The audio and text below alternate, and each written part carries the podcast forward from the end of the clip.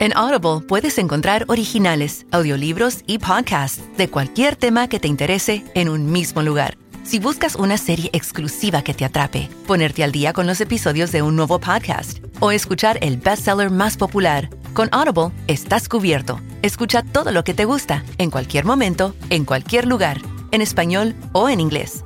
Para descubrir el poder de escuchar, pruébalo gratis por 30 días en audible.com.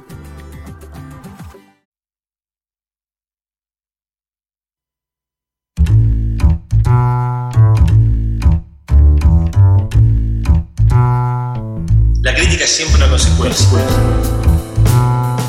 Es como el chiflido del hincha, el aplauso del hincha, es una consecuencia. Es una consecuencia. Está ahí.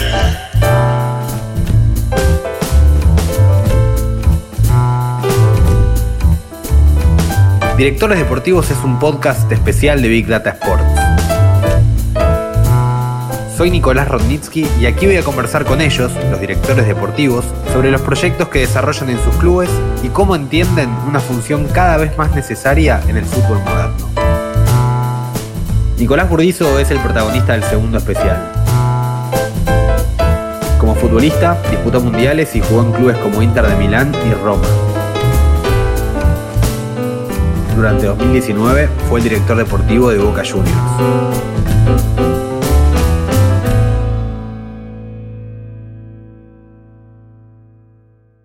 Vivimos en un país, en Argentina, donde se confunden los conceptos. Manager, secretario técnico, director deportivo. ¿Son lo mismo? Cuando se dice manager, el manager es común, es un manager común para cualquier institución, para cualquier empresa o para cualquier club de fútbol. Obviamente cuando un manager deportivo, la traducción viene a director deportivo, que vienen a ser las mismas personas. Un director deportivo es un manager, es un manager y eso seguramente que no cambia en ningún lado del mundo, sea en Argentina, sea en España, Italia o en Estados Unidos, que es donde nace en una empresa el, el rol de manager. Eh, en eso no hay, no hay discusiones. Después, en los roles y en cómo lo interpreta cada uno, seguramente sí. Y ahí vamos a ver diferentes tipos y perfiles de manager. ¿Cómo lo interpretás vos? Mira, yo lo interpreto de una manera, yo crecí eh, futbolísticamente en Argentina, pero mentalmente maduré en Italia hice 15 años de Italia. Eh, hay una realidad que creo que es la base de todo este trabajo, que es el respeto de los roles, ¿no? ¿Dónde entra el director deportivo? El director deportivo es el responsable del proyecto técnico, es así, es el responsable del proyecto técnico. De él dependen todas las decisiones técnicas del club. Es un club, es, es el club que se apoya en una figura de alguien que tiene conocimientos que el club no posee, no porque el club no sepa de fútbol, sino porque el club, o los dirigentes, o el propietario del club, saben de otro tipo de cosas, que es de gestión, de administración, de administración a nivel legal, pero a lo mejor tienen menos capacidad a la hora de poder tomar decisiones puntuales técnicas, futbolísticas, tácticas, físicas también, porque un director deportivo tiene que saber cinco o seis puntos eh, muy, muy, bien, muy bien sabidos.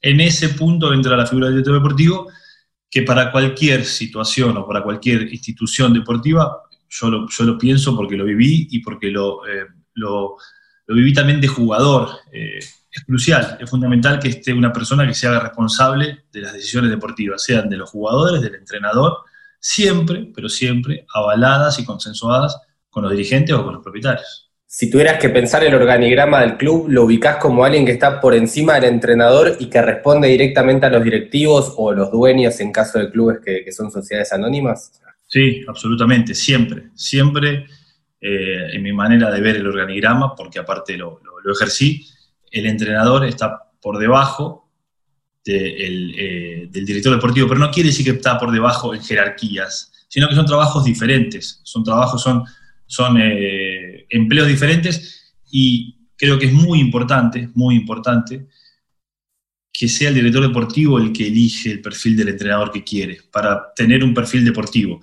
Después, tiene que estar la inteligencia de cada director deportivo de poder consensuar o convencer a su presidente o a sus dirigentes de que es la persona justa y no crear conflictos, porque hay que tratar de evitar conflictos, evitar de, imponer algo, sino que de consensuar y de cooperar y de integrar a todos para decir la mejor persona para interpretar lo que nosotros queremos hacer y lo que ustedes quieren y donde ustedes quieren llegar, para mí es esta persona.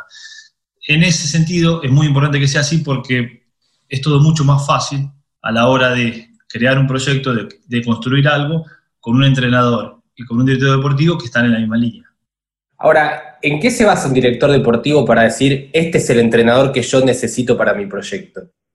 Lo primero que tenés que saber, obviamente conociendo la cultura y la idiosincrasia de cada club, de cada club es diferente, no es lo mismo ser director deportivo en Boca que en Lanús, o que en la Fiorentina, o que en un equipo de la MLS nuevo. Es decir, cada uno va a tener una cultura diferente, pero por sobre todas las cosas se basan en los objetivos. Los objetivos son los que te dicen después, eh, en cuanto al perfil del entrenador, al gusto del entrenador, ahí podemos hablar muchísimo. El, presidente o los dirigentes pueden decir, nosotros queremos mantener la línea que venimos teniendo desde hace dos años con un entrenador de este perfil. Bueno, está bien, yo puedo proponer este, o yo puedo proponer cambiar el perfil, porque nosotros tenemos muchos chicos y creo que es el momento de cambiar. Ese es un diálogo interno y un diálogo muy enriquecedor que se da dentro de un mismo club.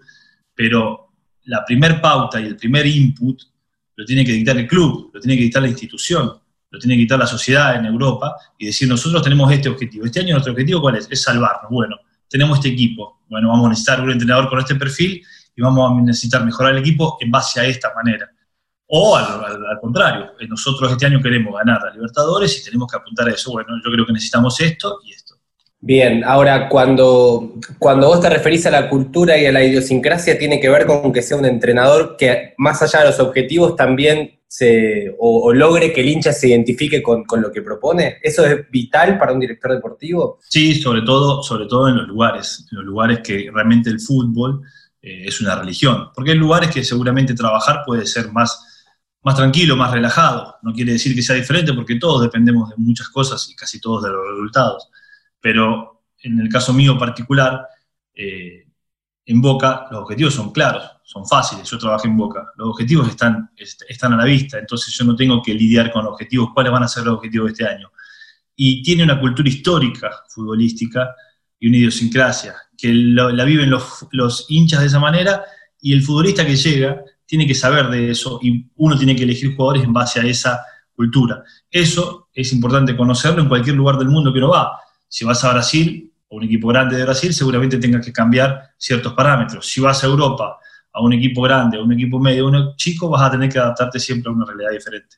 ¿Saber interpretar esa cultura es lo que te ayuda a tomar mejores decisiones?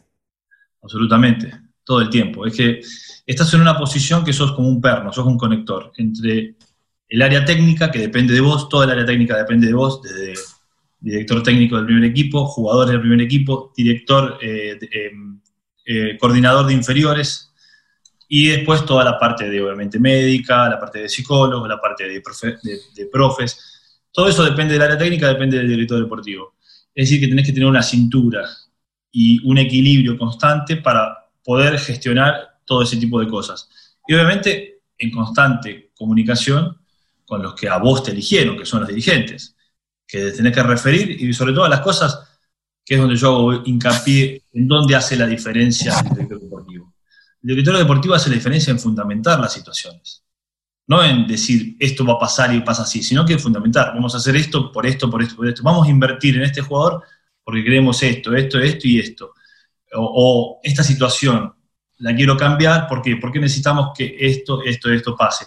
Y esa capacidad de fundamentar no creo que la puedan tener todos con la claridad que la tiene el director deportivo, porque el director deportivo ve las cosas a 360 grados, 160 grados y ve las cosas con proyección a futuro.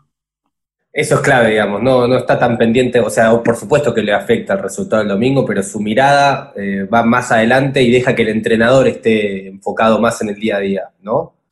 Volvemos, sí, obviamente es un trabajo diferente, el entrenador tiene un trabajo completamente diferente, por eso vuelvo a repetir antes, lo que dije antes. Es muy importante que el director deportivo elija al entrenador para poder ayudar a que el entrenador, un poco lo que es eh, mi lema, piense solamente en entrenar al equipo, en mejorar al equipo y en saber y ver qué estrategia prepara el domingo para que ganemos.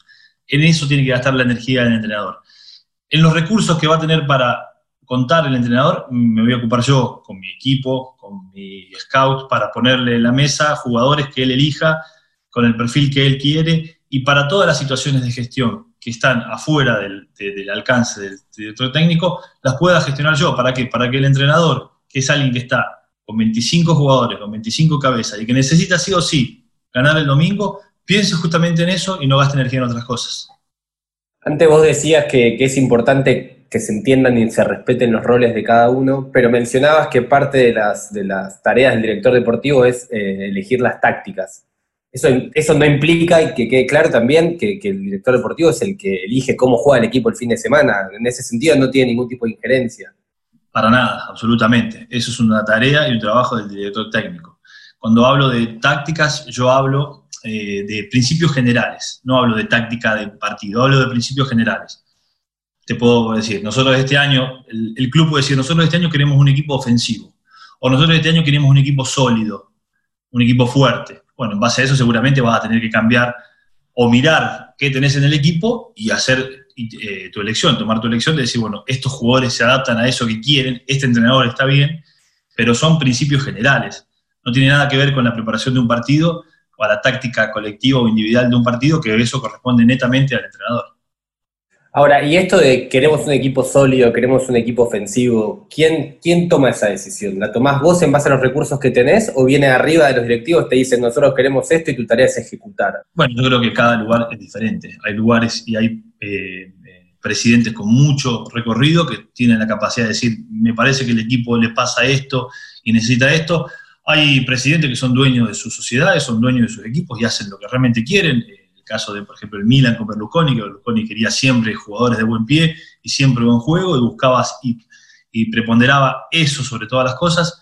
Eh, y hay otros eh, lugares donde hay dirigentes que se avalan a, a, lo que el director deportivo puede proponer y eso es un juego que tiene que ver mucho a la personalidad y el carisma de cada director deportivo, que es un manager como te decía antes. Y al ser un manager es un líder. Entonces, creo que en eso se abre un juego que puede ser muy rico cuando, cuando a vos te llaman diferentes clubes y, te tantean, entre comillas, o te, te, ofrecen o te piensan en un proyecto, vos empezás a entender qué tipo de gente vas a, contar. Y entonces, en base a eso, sabés si podés llevar adelante un proyecto con tu impronta, con tu huella, dejarle, dejarle algo marcado, o si te vas a tener que amoldar a algo que se viene haciendo durante mucho tiempo.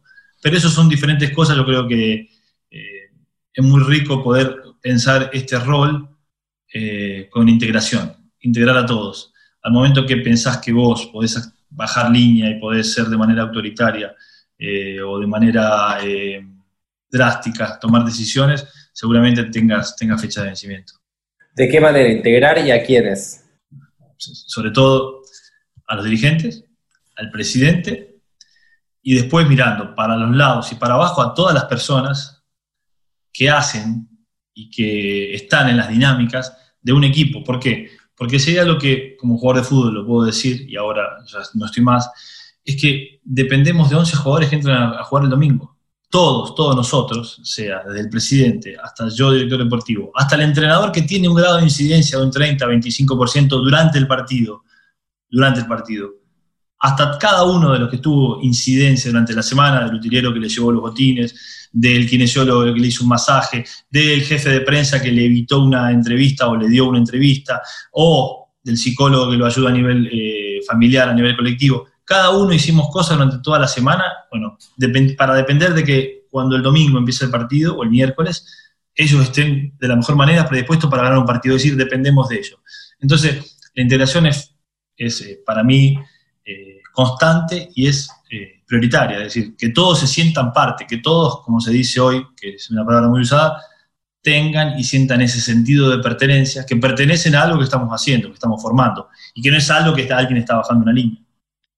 A pesar de todo esto, eh, ¿qué tan importante es para alguien en tu rol tener autonomía para tomar decisiones también? Digo, porque entre toda esta situación de integrar también puede pasar que aparecen muchas voces que opinan cosas distintas, pero al final hay alguien que tiene que decir, bueno, vamos a ir por acá, digamos. Eso es fundamental.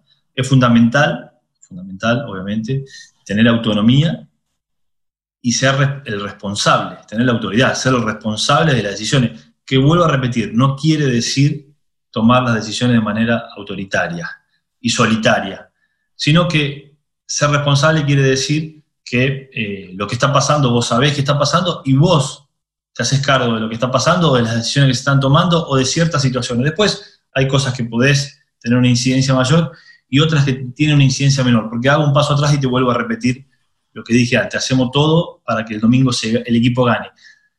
No hay nadie más inteligente dentro de, una, de un contexto futbolístico como el jugador de fútbol. El jugador de fútbol percibe todo, percibe absolutamente todo. Entonces, cuando yo, eh, cuando se estén tomando decisiones que no son de mi agrado y que yo no avalo, el jugador de fútbol lo va a saber, lo va a sentir y va a saber y va, va, va a empezar a pensar que la figura del director deportivo, digamos, eh, como se dice en Argentina, es un mamarracho, que está puesto ahí, pero al final no cuenta, no tiene nada que ver y no hace las cosas que tiene.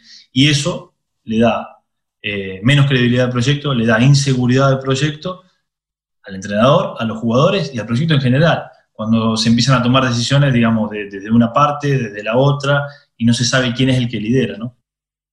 Ahora, ahí es donde yo tengo una, hipótesis personal, digamos, que es que, en el fútbol argentino en particular todavía hay dirigentes que le gusta tomar decisiones, son figuras fuertes, eh, son lugares, los clubes donde ellos pueden exponer sus figuras públicas, entonces tener esa capacidad de decidir a ellos les sirve.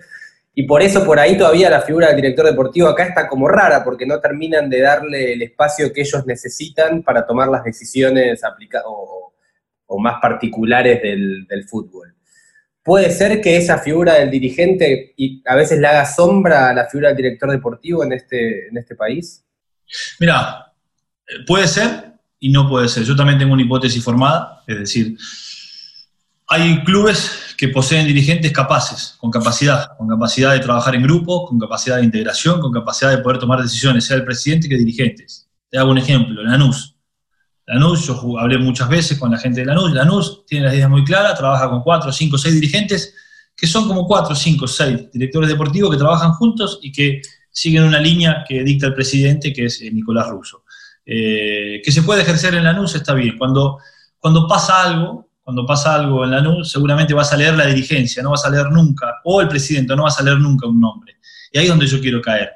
¿Por qué es, importante la figura del director deportivo? Primero, por esos conocimientos que te digo que no todos los clubes poseen, o no todos los clubes tienen la, posibilidad de trabajar en un contexto armónico como puede ser la NUS. Hay, muchos lugares donde necesitas que alguien se haga responsable de la toma de decisiones.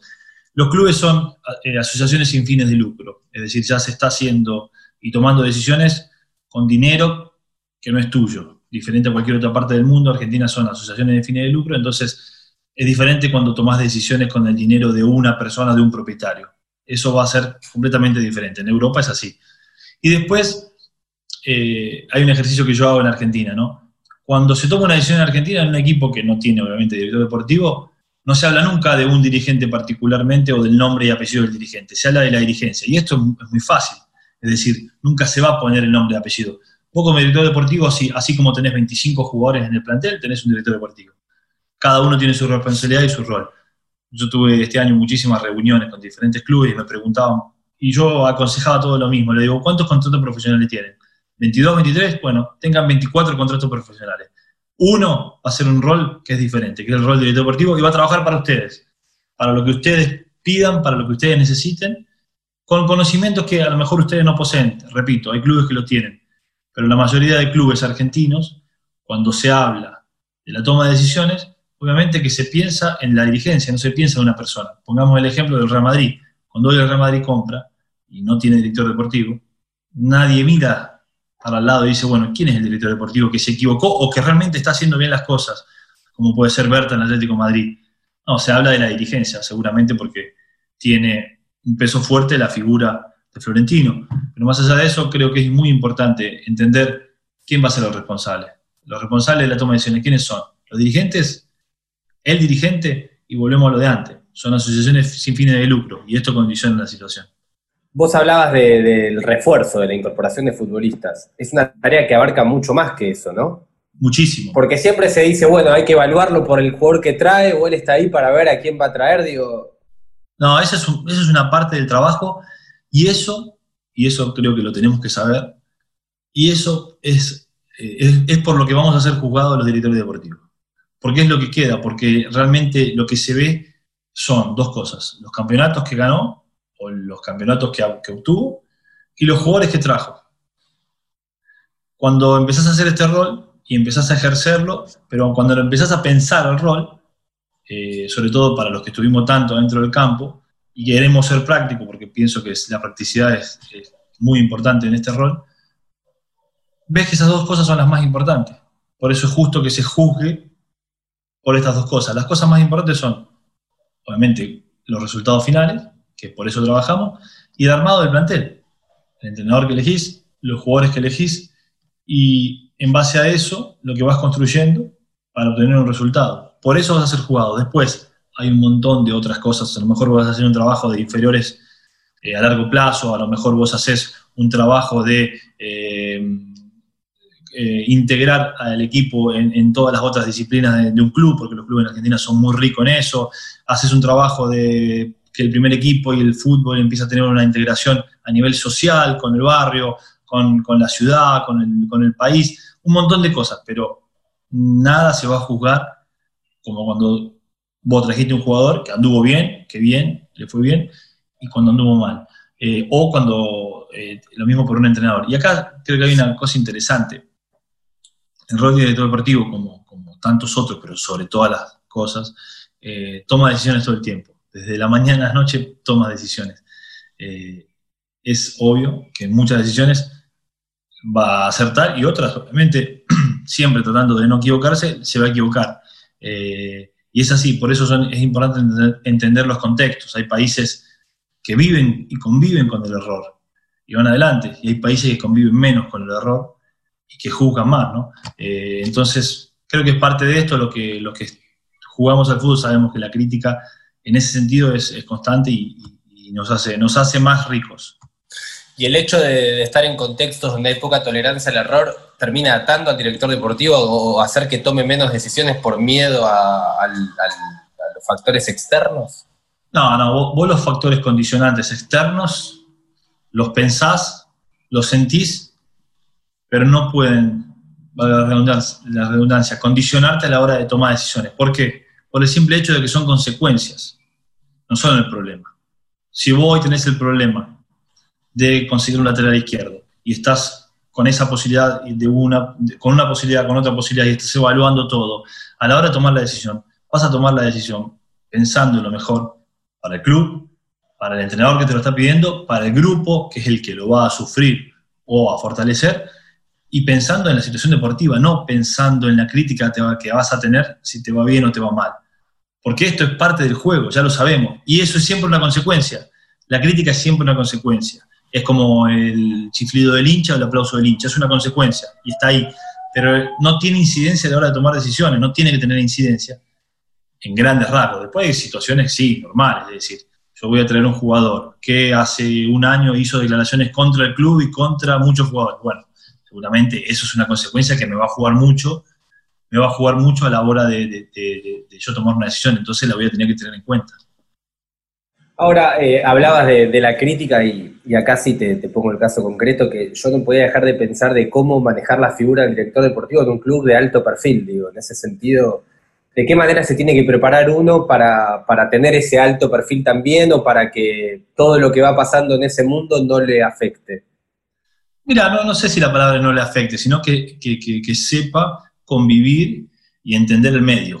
Es muy importante, que sepa convivir y entender el medio Acá seguramente entra en juego eh, el carisma y la leadership de cada director deportivo, que como dijimos antes, tiene que ser un líder, porque tiene que liderar situaciones constantemente.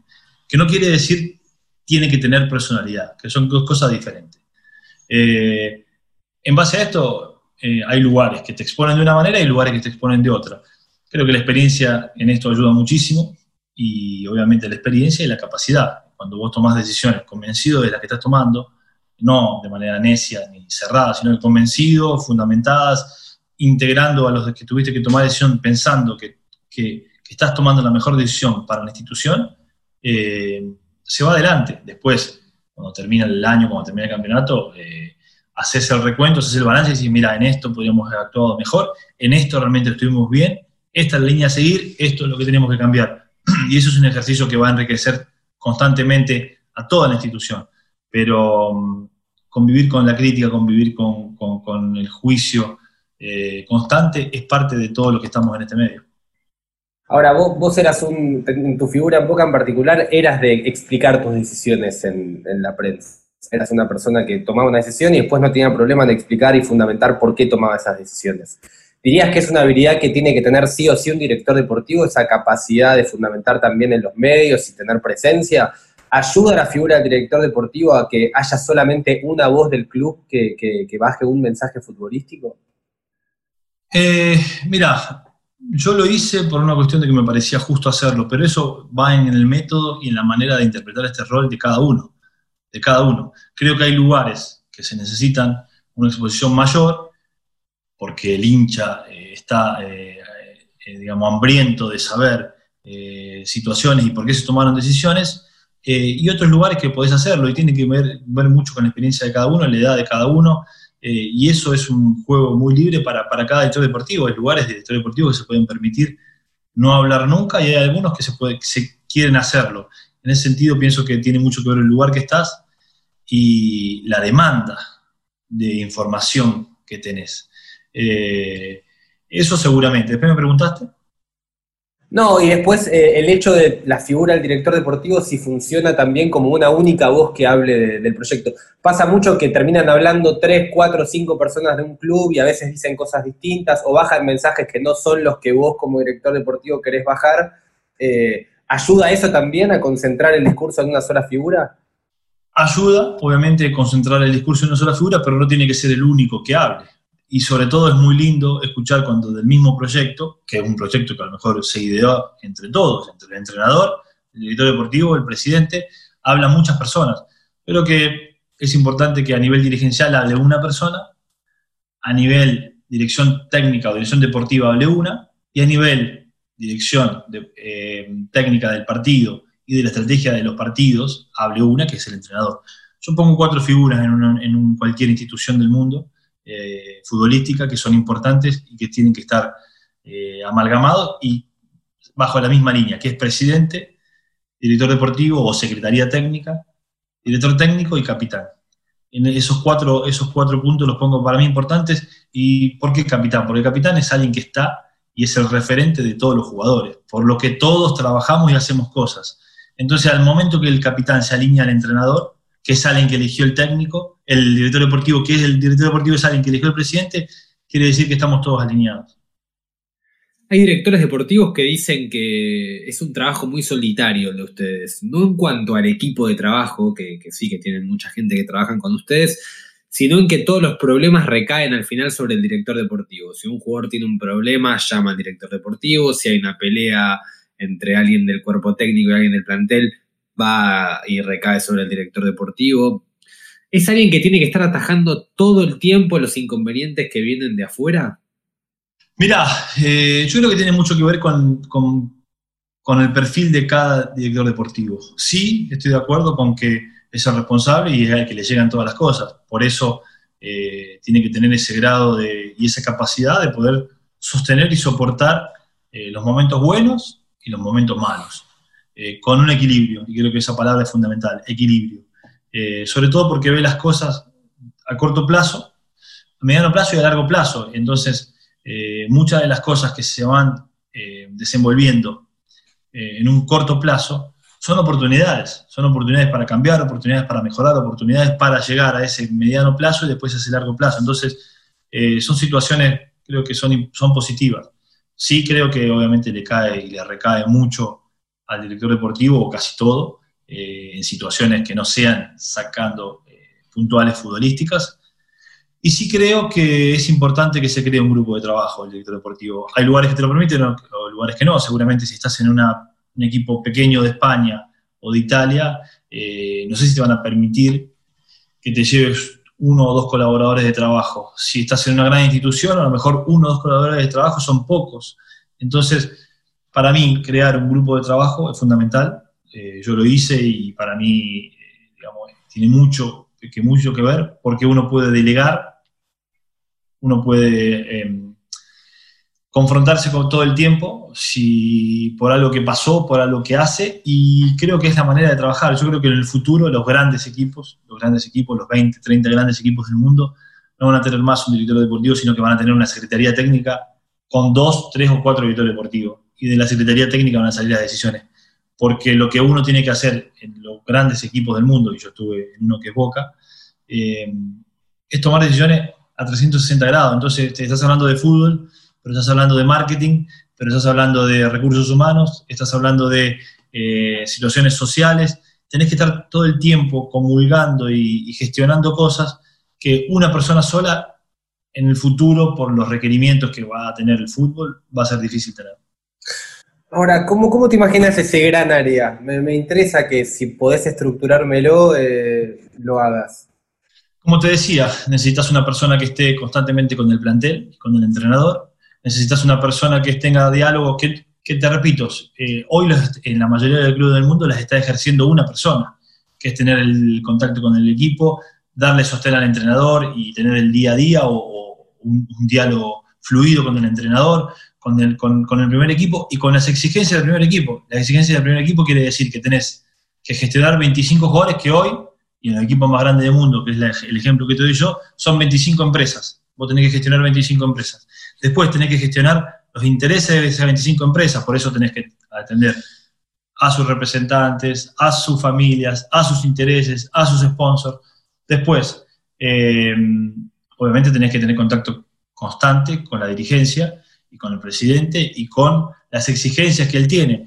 Después tenés la parte de marketing, que es lo que hoy, digamos, eh, cada, cada club o cada institución hace ver y que es una fuente de ingreso muy grande en, todo el mundo porque tenés 25 empresas que querés aprovechar, entonces en base a eso eh, tenés que tener un diálogo constante y, fluido con toda la gente de marketing, pensando y programando y proyectando situaciones de tu primer equipo.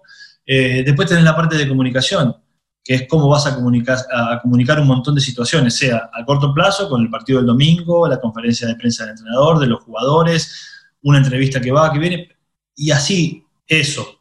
Después sumale el eh, fútbol juvenil, es decir, todo el fútbol juvenil y todo lo que tenés en el fútbol juvenil tenés 300 jugadores, no te olvides. En el fútbol juvenil, un, un, club normal de fútbol tiene 8 o 10 divisiones y tiene casi 300 jugadores. Es decir, son tantas las cosas que uno tiene que hacer que en un equipo grande, grande estoy hablando, y Boca es uno, River, eh, Flamengo y demás, que una persona se pueda ocupar de todo eso, que una persona se pueda, pueda eh, abarcar y, poder liderar todas esas situaciones, es muy desgastante y en el futuro lo va a hacer más todavía. Pero, pero lo interesante es que vos lo estás planteando todo como dentro de un gran área deportiva, digamos. Lo que pasa es que son dos cosas diferentes. Son dos cosas diferentes, porque yo te vuelvo a poner un ejemplo. Eh, el gerente de marketing es justo que esté y, trabaja eh, para el club en un aspecto. Ahora, hay situaciones que el gerente de marketing va a tener que tomar decisiones, pero la decisión es deportiva la decisión es, es, futbolística. Entonces, si no está de la mano de lo que es la mirada futbolística o el proyecto futbolístico, no puede tomar una decisión. Te pongo un ejemplo, claro, porque me gusta poner ejemplos. Se presenta la camiseta, la camiseta del próximo año. El jefe de marketing dice, bueno, para la presentación de la camiseta del próximo año necesitamos a tal jugador. Queremos que tal jugador porque hicimos un estudio intenso de mercado y nosotros pensamos que para llegar a los países emergentes como Asia, eh, necesitamos este jugador. Perfecto, te dice. Por decir, no, este jugador no. ¿Por qué no? Porque este jugador lo voy a vender. Entonces, si yo hoy pongo en la camiseta de este jugador y en dos meses ya no va a estar más, primero, el que me va a insultar primero sos vos. Y segundo, voy a dejar un vacío enorme en todos lados, con la, cabeza, con la cara del jugador que todos aman y que yo lo vendí. Entonces, no, potenciemos a este jugador que viene creciendo y que puede ser o no, vamos con el capitán. ¿Por qué? Porque es nuestro referente y va a seguir estando y queremos, queremos eh, crear eh, un sentido de pertenencia, entonces vamos a las figuras icónicas como nuestro capitán. Entonces, en base a esas cosas, no es que cada área trabaja separada, Todos, todas las áreas en, un, en, un, en una institución futbolística, todas las áreas trabajan pensando al proyecto deportivo. Y el proyecto deportivo lo ideó un director deportivo junto al presidente y junto al entrenador o varios directores deportivos juntos. En ese sentido es clave que el director deportivo tenga conocimientos de marketing, de comunicación, digo, va mucho más allá que saber si el 4 tira bien el centro o no, digamos. Que ese es el principal error de, para mí del fútbol argentino. eh, pensar que saber, eh, digamos, decir, bueno, este juega bien, este equipo juega mal, es saber hablar de fútbol. Y eso es algo que saben todos. Porque el fútbol, si, se permite hablar tanto de fútbol, es porque es una materia muy fácil. No es física cuántica. Es una materia muy fácil que todos, que todos estamos en grado de decir. Yo ahora si bajo a la panadería y hablamos de fútbol con el panadero, eh, ahora está en cuarentena, no se puede, pero si hablamos de fútbol, el tipo te va a decir cosas que yo realmente no las pensé, digo, mira esto, tiene razón, ¿por qué? Porque todos estamos capacitados, muchos estamos capacitados para hablar de fútbol. Ahora, hay algo que nadie está capacitado, y es conocer lo que pasa adentro. Conocer que el volante central eh, se está por separar y está teniendo un mal momento, o que se peleó con otro compañero adentro del equipo, o el centro delantero está mal porque no le van a renovar el contrato. Y está un montón de situaciones, o que el entrenador está planificando una estrategia y la comparte con vos para ciertas cosas que, que pasan adentro, que lamentablemente el hincha no la sabe, que no la sabe eh, la prensa, que sí la sabes vos, que sí la tiene que saber el presidente, y que son, como se dice, la cocina de todo. Entonces, volvemos a lo de antes, tiene que saber absolutamente de, de comunicación, tiene que saber no sé si tiene que saber de marketing, pero tiene que tener las ideas claras a nivel deportivo de qué línea va a seguir. Eh, a mí, me, yo hacía un ejercicio que lo empecé a hacer los últimos años, los últimos años del equipo que jugué.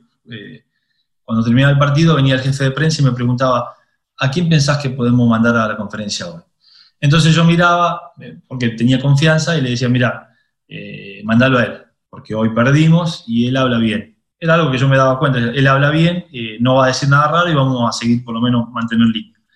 Eh, cuando terminaba los partidos en Boca, y es algo que voy a seguir haciendo, eh, me juntaba con el entrenador y con el jefe de prensa y entonces decíamos, bueno, ¿quién va a la conferencia hoy? Bueno, hoy va tal porque hizo dos goles, la gente lo va a querer, y va este jugador. ¿Por qué? Porque jugó un buen partido, lo están criticándose bastante y hace varios partidos que viene. Vamos a reforzar esta imagen.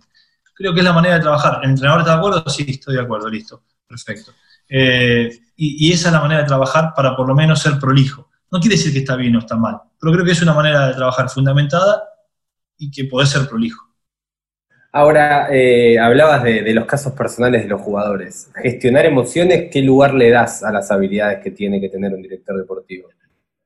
La gestión es una de las principales capacidades. No te hablo de una porque son muchas, muchas. Eh, pero la gestión diaria es quizás la fase más desgastante y quizás la más importante.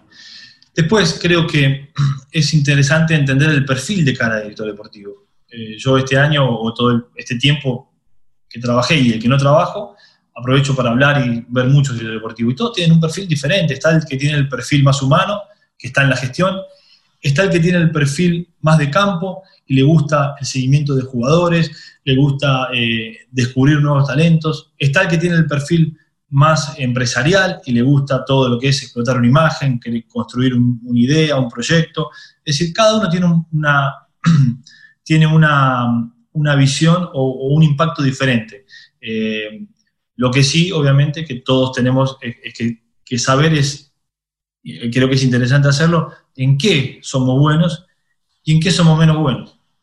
Y en lo que somos buenos, obviamente potenciarlo. En lo que somos menos buenos, integrarnos con personas que lo pueden hacer, que lo saben hacer bien, delegar eso, porque es importante delegar. Entonces, si yo creo que si sos bueno en la gestión diaria, estar con el equipo, eh, sin invadir al equipo, nunca, porque hay un, rol que tenés que respetar, una posición que tenés que respetar, pero estar ahí, darle protección, darle sostén al equipo, al entrenador, eh, creo que si sos bueno haciendo eso, hacelo y delegada en otras funciones que pueden ser el área de marketing, como te decía, la parte comunicacional y demás.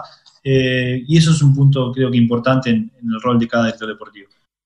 Ahora, ¿cómo vos hablabas de respetar esa línea que, debe ser muy fina?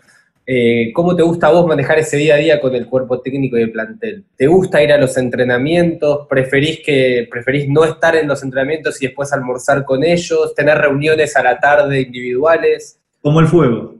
Si estás cerca te quemas, si te alejas te enfrías.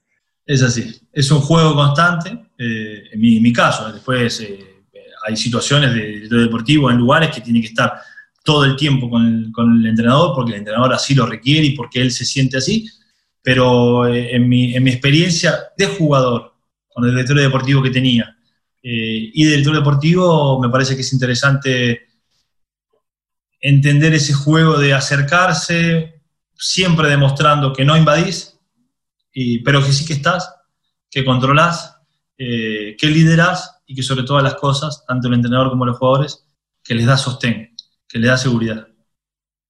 Quiero volver a algo que me mencionaste antes, que es, que, es la tarea de armar el plantel. ¿Cómo te gusta a vos desarrollar esa tarea? ¿Te gusta tener evaluaciones propias de tu área? ¿Te gusta estar compartiendo todo el tiempo con el entrenador lo que vos ves para saber si él ve lo mismo? ¿Cómo, cómo trabajas eso? El perfil del jugador, el perfil del jugador lo elige el entrenador. Lo elige el entrenador. Eso es digamos, eso es lo más cercano a, tener éxito. ¿Por qué? Porque si el entrenador está contento con el jugador que vos trajiste o que trajimos, eh, seguramente interpretar su idea futbolística esté más cercano de lograr el éxito. Entonces, el armado del plantel es un trabajo constante con el entrenador y obviamente con el presidente, que es el que te dispone de los recursos. Eso es así. Eh, obviamente que el presidente es el que quiere saber qué tipo de jugadores traes, por qué traes esto y lo otro, porque el presidente no nos olvidemos, tiene un grado de incidencia muy grande y porque aparte tiene experiencia. la mayoría de presidentes cuenta con mucha experiencia y a una o dos o tres palabras eh, te va a ayudar mucho más que a lo mejor muchas horas de trabajo. Eh, después, junto con tu área de, captación, de scout, eh, tenés diferentes perfiles que venís, que venís siguiendo de un, de un jugador.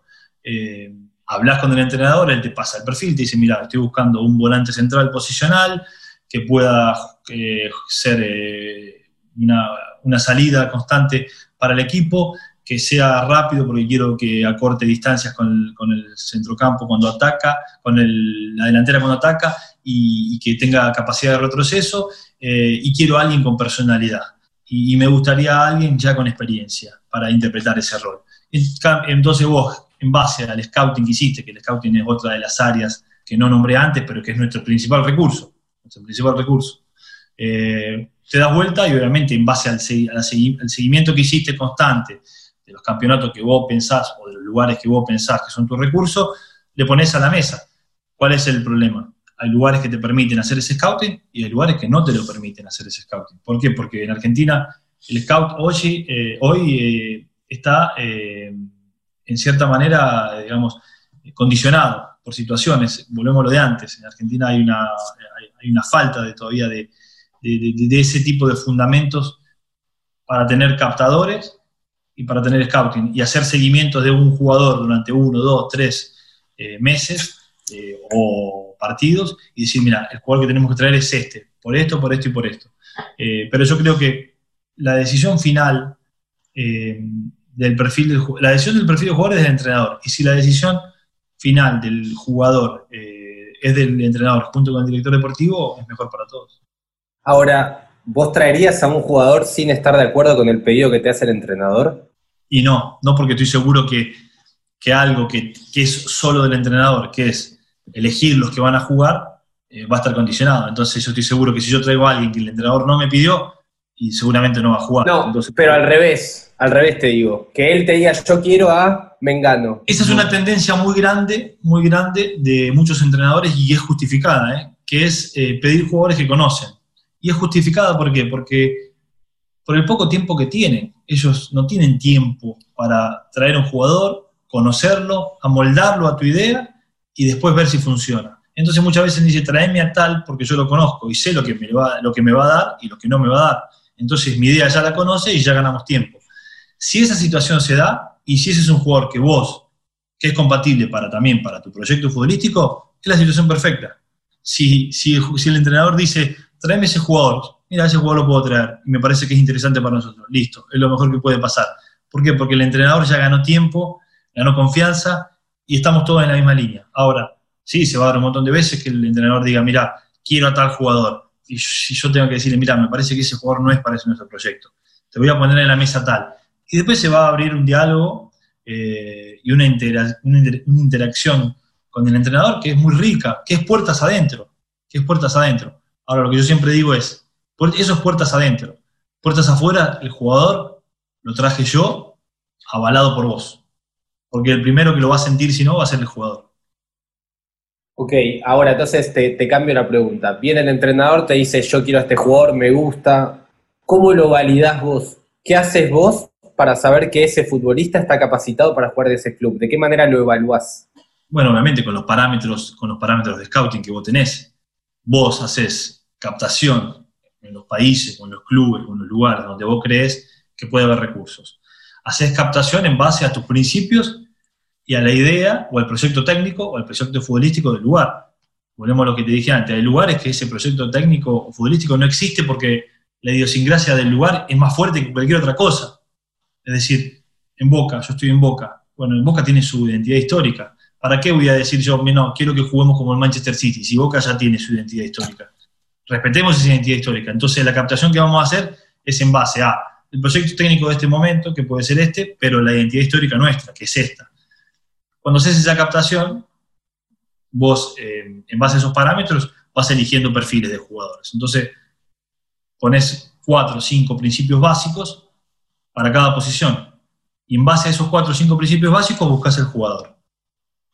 Los que cumplen esos requisitos, seguramente eh, van pasando un filtro, los vas siguiendo, seguís analizando los cuáles son más idóneos y cuáles son menos idóneos y cuáles ya directamente descartás. Y al final, cuando el entrenador te pide algo, le dice, mira, estos son los cuatro o cinco perfiles que nosotros hemos visto. Si el entrenador te dice, mira, a mí me gusta este. Si en eso, dentro de esos cuatro o cinco hay uno que el entrenador tuvo, volvemos a decir, para mí es mejor todavía. Ahora, eh, si hay un perfil que a lo mejor no lo tuvo, mira, yo eh, quiero este, perfecto. Si no le convence ninguno de los cuatro, seguramente se abra otro diálogo que es, bueno, ¿por qué? ¿Qué tipo de jugador querés? Este. Este te lo puede hacer para mí. Y pero no. Y ahí es diferente. Y después, una cosa que es fundamental entender, que muchas veces haces lo que querés y muchas veces haces lo que podés. ¿Te puedo preguntar cómo tenías armada el área de scouting en Boca? Digo, ¿qué, ¿cuántas ligas seguía cada scout? ¿De qué manera la seguían? ¿Cómo hacían el primer filtrado y cómo iban llegando a determinar esos cuatro jugadores? Mira, te hablo, te voy a hablar más que nada de lo que es el ideal, no lo que pude hacer en Boca, porque, en Boca, en Boca eh, el scouting eh, está condicionado. Está condicionado porque, esto volvemos a hablar de situaciones puntuales. Yo empecé en Boca el año 2019, después de Boca tener una derrota traumática contra River. Que yo traiga jugadores para el primer equipo, que son una apuesta, no era el momento. No era el momento. Entonces, eh, es volver a lo de antes, entender y hacer un diagnóstico de la situación. ¿Por qué? Porque Boca en ese momento necesitaba jugadores con personalidad y jugadores eh, que sepan y que puedan soportar un momento eh, histórico particular. Entonces no era momento para que nosotros vayamos a buscar un lateral derecho de Ecuador o un enganche que está jugando en la sub-20 de, Venezuela. ¿Por qué? Porque en ese momento era momento para otro tipo de jugadores cuando empezamos en enero. Eh, entonces cuando hicimos, cuando planificamos toda la captación a hacer, nos dimos cuenta que había lugares que se podía seguir y lugares que no se podían seguir. Es decir, Europa, cualquier sudamericano menos brasileño que esté jugando en Europa con más de cinco años, que tenga la posibilidad de volver, es un recurso para nosotros. Argentina, y obviamente todos los campeonatos de todos los eh, equipos de Argentina de la Superliga, con jugadores con un parámetro y obviamente un perfil. Eh, los países eh, más potables de, dentro de Latinoamérica, que son Colombia, Paraguay y Uruguay para nosotros. Y una segunda línea que eran otros scouts que hacían Chile, Ecuador, Perú, Venezuela eh, y Bolivia. Brasil lo dejábamos al lado, ¿por qué? Porque históricamente Brasil para la captación argentina es muy difícil. ¿Por qué? Porque estás peleando con los grandes de Europa. Entonces, si vas a conseguir algo para traer a Argentina, seguramente va a ser una segunda o una tercera línea. Y esa segunda o una tercera línea es difícil que se imponga en Boca. Ya históricamente no se impone en Argentina. Y después ver situaciones de jugadores eh, de eh, México o de la MLS. ¿Por qué te hablo de esto? Esta es la captación para el primer equipo que nosotros hacíamos. Lo que nosotros tratamos de hacer en Boca fue la captación para las formativas, es decir, de la reserva para abajo, para hacer una captación grande de talentos, porque yo creo que en Argentina hay talento y Boca hoy tiene la, infraestructura para poder trabajarlo. Entonces, en base a eso hicimos una captación feroz en toda la Argentina, buscando, buscando jugadores, buscando chicos de la novena a la, cuarta. Y el año pasado eh, hicimos una lista de casi 70 jugadores nuevos para mejorar esas inferiores que ya son buenas. Entonces ahí hicimos realmente la diferencia. Está bueno esto de, la captación abajo. Eh, vos también ahí tenés que tener en cuenta cómo es el perfil del chico que vos querés formar y a la hora de hacer ese, esa primera, ese primer rastrillaje, saber si ese futbolista en formación tiene lo que vos querés que tenga en un futuro un jugador del club donde vos trabajás. Absolutamente. Yo creo que cuando te enseñan a hacer captación o scouting, eh, hay cuatro parámetros básicos que vos tenés que evaluar en un jugador de fútbol, ¿no? que obviamente es la, el área técnica, la parte técnica, eh, táctica, que es el entendimiento del juego, físico, físicamente lo que ves, y obviamente la parte psicológica o el carácter del jugador. A eso le podés sumar en un jugador profesional eh, el historial de lesiones, la historia personal, la historia personal que se pueda entender del jugador eh, o la personalidad del jugador adentro. Y por último, las estadísticas. Yo como estadística siempre tomo los últimos tres años estadísticas, ¿no? Más de tres años es, irreal porque un jugador va cambiando mucho. Eh, entonces estas estadísticas te ayudan a, tener un parámetro. Eso en un jugador de primera. Después, en inferiores, esos parámetros son más marcados. ¿Por? Porque la parte física tenés que entender que no es lo mismo un chico con 14 años que nació en enero que uno que nació en diciembre. Eh, la parte técnica tenés que proyectar. Y un poco lo que decías antes en el armado del plantel, a la hora de buscar jugadores, es proyectar, es justamente pensar un perfil de un jugador para este técnico que trajiste vos, eh, para una situación eh, futbolística, es decir, pensar que este va a funcionar en este contexto. Ahora, eh, hablabas de, los datos y, la estadística. ¿Cómo es tu relación con, los datos, que parece tener cada vez más relevancia en, en el fútbol? Mirá, los datos de la estadística tienen un rol importante y nosotros tenemos que apoyarnos no tienen que ser la fuente de decisión, pero son un, son un recurso importante para apoyarse y para corroborar o para poner en duda una decisión que estás por tomar, en todo sentido. Eh, hay datos que son, eh, eh, digamos, no, sé si irrelevantes, pero que están condicionados. Tenés que saber leerlos y tenés que saber desmenuzarlos y tenés que saber contextualizarlos. Contextualizarlos, ponerlos en el contexto y decir, bueno, ¿por qué este jugador en este campeonato hizo tantos goles? ¿Por qué este jugador no hizo tantos goles? ¿Por qué este jugador se lesiona tanto? ¿Por qué este jugador corre tanto por partido? Porque tiene mucho que ver con el campeonato que juega, tiene mucho que ver con la realidad del equipo y tiene mucho que ver con un montón de cosas que vos tenés que proyectarlas para después para tu equipo. No solamente eso, cuando hablamos de entrenadores, hay entrenadores hoy muy sistemáticos, muy sistemáticos. Vamos a ver el, el hecho de que hay un montón de jugadores que juegan en equipos juegan realmente bien en equipos. Después viene alguien, los compra eh, por mucho dinero y cuando van ese equipo no funciona. Bueno, hay muchas situaciones que se pueden dar. Una puede ser psicológica, porque el contexto es diferente. Otra puede ser eh, física, puede ser eh, cultural. Y también puede ser futbolística. Puede ser que el sistema que le daba seguridad en un contexto no lo va a encontrar, va a encontrar otra cosa. Pero digo, vos, vos lo usás eh, a la hora, en el, filtrado final, digamos, para tomar una decisión. Eh, están los que te dicen, bueno, yo primero hago un primer escauteo con datos para hacer un filtrado grande y decir, bueno, estos son los jugadores que cumplen mis parámetros, quiero verlos. Y están los que te dicen, yo hago un escauteo tradicional, veo lo que me gusta, voy metiendo todo en una bolsa y después cuando voy eligiendo, al final veo los datos y me, efectivamente me da lo que yo creo que me da. Eh, ¿en qué lugar lo pones vos? No, yo lo pongo en un segundo, entra en un segundo plano la estadística y los datos. Yo lo primero que veo es, respetando los principios que yo puse, es decir, estoy buscando un central rápido, fuerte, con buen juego aéreo y con buen primer pase. Bueno, voy a ver jugadores con eso, voy a seguir y en base a eso después voy a darme vuelta y voy a decir, bueno, ¿cuántos partidos jugó? Che, jugó muy poco, ¿por qué está jugando tan poco este jugador? O tiene muchas amarillas, o eh, tiene muchas lesiones, o eh, tiene, a los números, siendo los números de los partidos, tiene una cantidad de duelos perdidos. ¿Por qué eh, perdió tantos duelos? Vamos a ver por qué.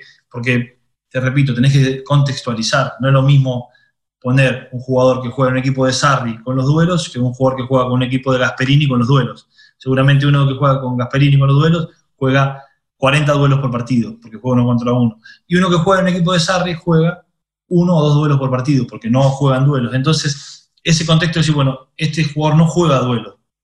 ¿Podrá jugar para mi equipo? Yo lo vi en la selección que jugó de otra manera y realmente lo hizo bien. Entonces, pensarlo para tu, para tu situación. Y nadie tiene la verdad de esto. Eh, eso último es clave, digamos. digo, vos podés filtrar, podés mirar, podés evaluarlo y después hay otros factores que terminan. Por eso creo que es muy importante, después que elegiste un jugador, que lo trajiste, que lo fundamentaste, que lo asociaste y demás, seguirlo. Seguirlo un tiempo, promocionarlo, promocionarlo, porque es la manera que nosotros podemos trabajar con el técnico, nunca imponer, pero sí promocionar y buscar las maneras para, para persuadir, para enamorar al entrenador de nuestro jugador que nosotros trajimos y decir qué vemos y qué no vemos, y, sostenerlo en el tiempo, porque es una inversión del club y porque es un recurso del club y porque no todos los jugadores responden de la misma manera. Por eso creo que es muy importante que los directores deportivos conozcamos la cultura de cada país y de cada fútbol. Pues no es lo mismo traer un jugador a, Europa, a España o Italia de eh, los países del norte que traer un sudamericano de Argentina Brasil o traer un colombiano o traer un jugador de África. Entonces, cada uno tiene un periodo de adaptación, una madurez. Hay jugadores ya maduros que no necesitan tiempo, hay jugadores que trajiste y necesitan su tiempo. Eh, y lo digo porque lo viví, lo viví de esa manera. Yo me fui de Boca, no me fui de Boca chico, me fui de Boca a los 23 años. Había jugado 5 años en primera, había ganado 3 Libertadores y 2 Intercontinentales. Y cuando llegué a Italia pensé que me había olvidado jugar fútbol. Tuve que cambiar completamente el chip, tuve que acostumbrarme a hacer cosas diferentes, tuve que adaptarme a la cultura del lugar, adaptarme a la cultura del vestuario, y yo que me sentía que estaba en grado de, digamos, con la mente abierta para poder hacerlo, tuve que absolutamente agarrar el chip, cambiarlo y poner otro. Y decir, bueno, tengo que jugar de esta manera, con esta velocidad, tengo que hacer estas cosas fuera de la cancha y tengo que hacer estas cosas adentro. Y me costó un tiempo, me costó 8 o 9 meses hasta que empecé a jugar. Y yo venía con 5 años de preparación en Argentina, por eso cada jugador necesita, necesita su tiempo, necesita eh, sobre todas las cosas que lo sostengan y que los apoyen y que los promocionen.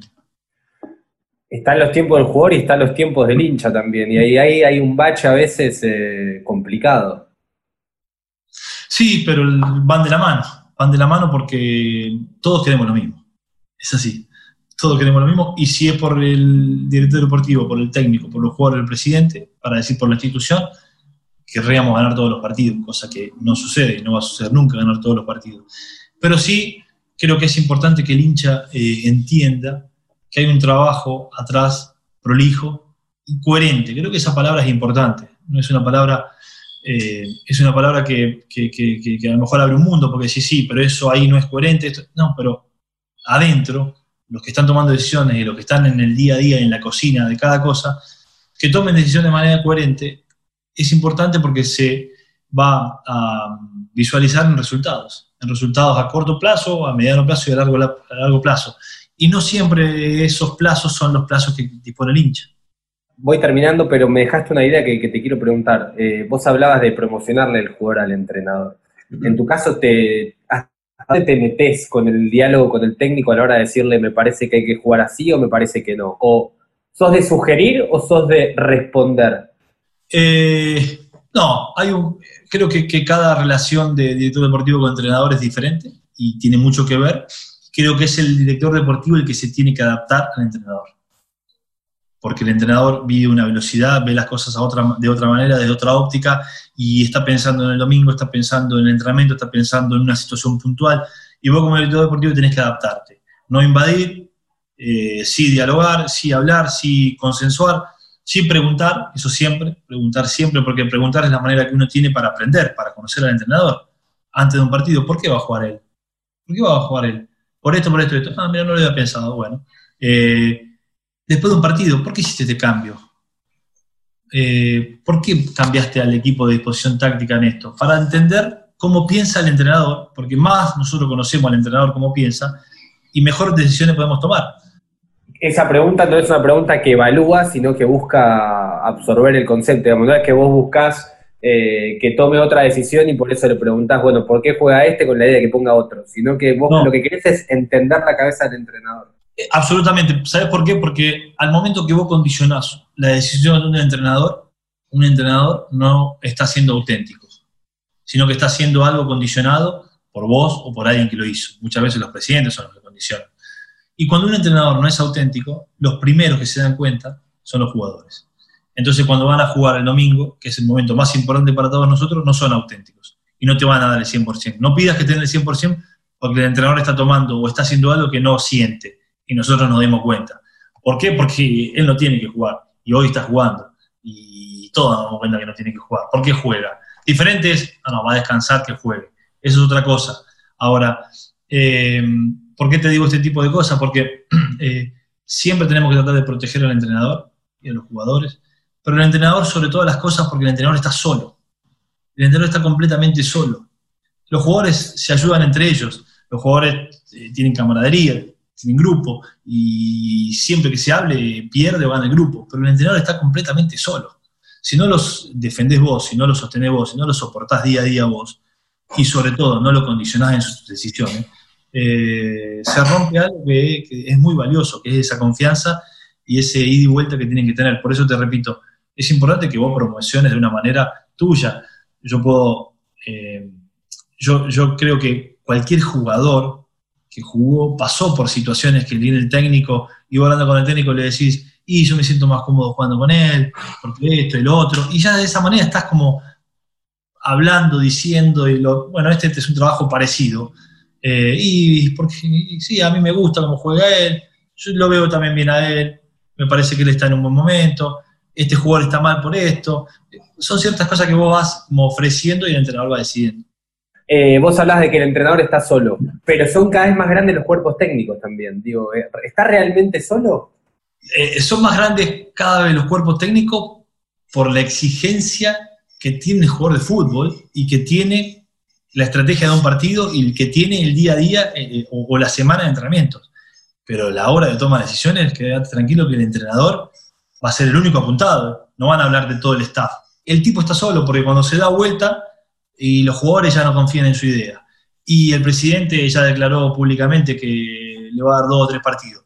Si no sos vos el que le decís, mirá que estamos bien, vamos a seguir, seguir por esto, fíjate esta decisión que tomaste, no sé, yo no la entendía, a ver, vos qué pensás, eh, los jugadores te siguen, que vos vayas y te des vuelta y hagas un trabajo con el equipo, hay que seguir, hay que pensar, eh, hay que sostenerlo, eh, eso, a eso me refiero cuando el entrenador está solo, y no lo digo yo que el entrenador está solo, son los primeros que saltan siempre. El primero que se va cuando pierde cuatro, cinco, seis partidos, o cuando una situación no va bien, o cuando un equipo no juega bien, es el que primero que se va es el entrenador, no se van los jugadores, y tampoco el, director deportivo que tiene una vida un poco más larga.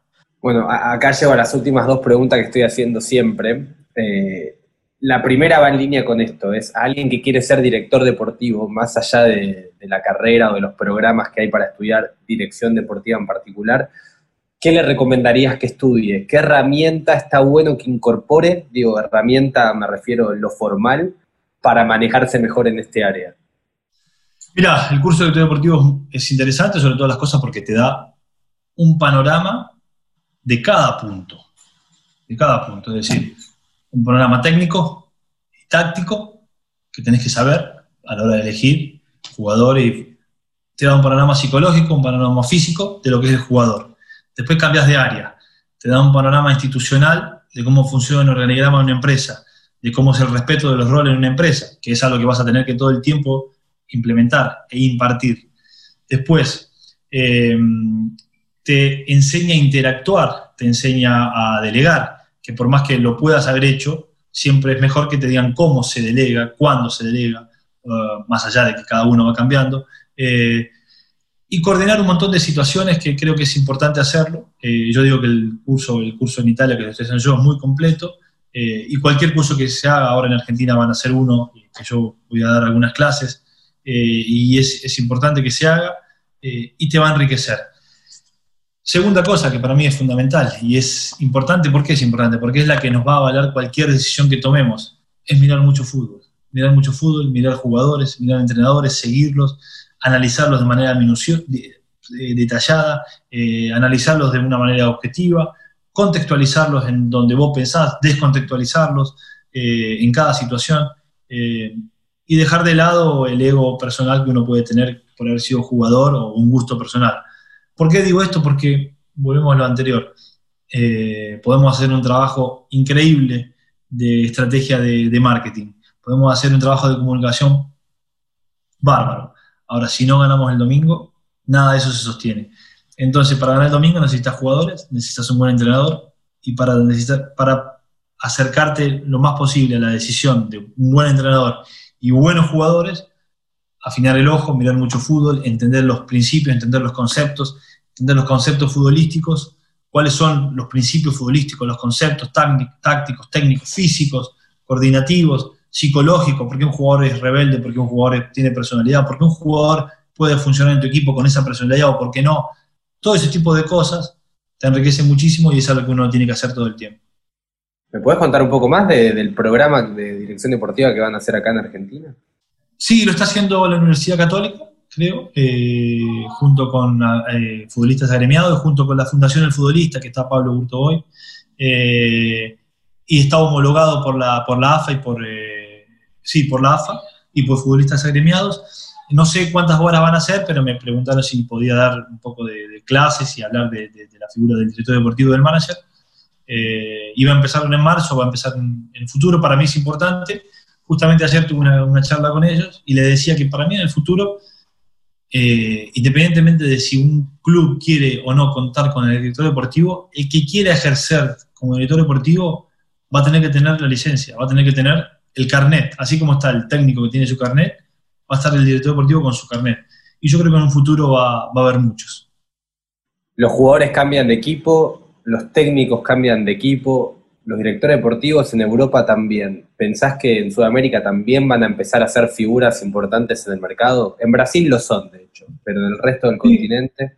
Sí, sí, sí, van a ser. Yo cuando me fui de Boca tuve ofrecimientos de Argentina, tuve ofrecimientos de, Sudamérica, eh, de Norteamérica, es decir, eh, sí, empiezan a ser, eh, empiezan a ser digamos, moneda corriente de cambio, ¿por qué? Porque así como se cambia el jugador de fútbol, se cambia el parámetro y el aspecto, porque hoy en día eh, muchos, pero muchos equipos están viendo que la figura de director deportivo no solamente que eh, suple un montón de situaciones y resuelve un montón de problemas, sino que, eh, por más que en Argentina suene feo esto, le hace ganar mucho dinero a los equipos, porque busca jugadores a un, a un precio y los vende al triple, porque busca jugadores que eran de una manera, los potencia y los vende a más. Y eso son recursos que al final todos los equipos y todos los clubes quieren tener. Muchos lo ven como un gasto, vos lo describís como una inversión. Es que es eso, es una inversión, obviamente. Gasto, eh, el gasto puede ser, pero el gasto está contemplado dentro de los objetivos. Si vos estás trayendo un jugador para ganar un campeonato, no es un gasto, es una inversión para ganar el campeonato. Ahora vos ya contás y tomás en cuenta que es un jugador que a lo mejor no tiene poder de reventa, no importa, vos lo traes para que te haga ganar ese campeonato, porque para vos ganar ese campeonato quiere decir potenciar otros cuatro o cinco jugadores que son los que te van a hacer ganar dinero. Y la última es, em, ¿qué libro le recomendás a alguien que quiere, que quiere ser director deportivo? Mira, me vienen muchos libros de, de, dirección deportiva, me vienen libros de, psicología o de, gestión dentro del deporte, o libros de deportistas, o libros de entrenadores que gestionaron y demás, pero voy a, voy a ofrecer otro tipo de cosas, que es un personaje que para mí es universal y es único, que es eh, Julio Velasco, que yo lo sigo hace años, y es un personaje que fue entrenador, que fue manager, que fue dirigente, eh, que es un enseñante de, de, escuela en Argentina y que logró grandes, grandes cosas en todo el mundo como entrenador de vóley y que tiene un carisma único y que sabe hablar y decir el rol del director deportivo, el rol del líder, el rol del entrenador eh, y ciertas dinámicas que yo cada vez que lo escucho eh, me parece fundamental. Por eso creo que eh, escucharlo a él y lo que él enseña creo que es interesante. Y después creo que mm, hay muchísimo para hablar, creo que lo más importante de todo esto es entender dónde uno realmente es bueno y fuerte y dónde es menos fuerte potenciarse y delegar y ayudarse, o dejarse ayudar eh, y trabajar en equipo. Yo creo mucho en el trabajo en equipo. Nicolás, eh, esto fue como una especie de anticipo de las clases que vas a dar, me imagino, en, en, el programa. Así que te agradezco mucho y es un placer de verdad hablar con vos. Gracias, muchísimas gracias. Gran abrazo.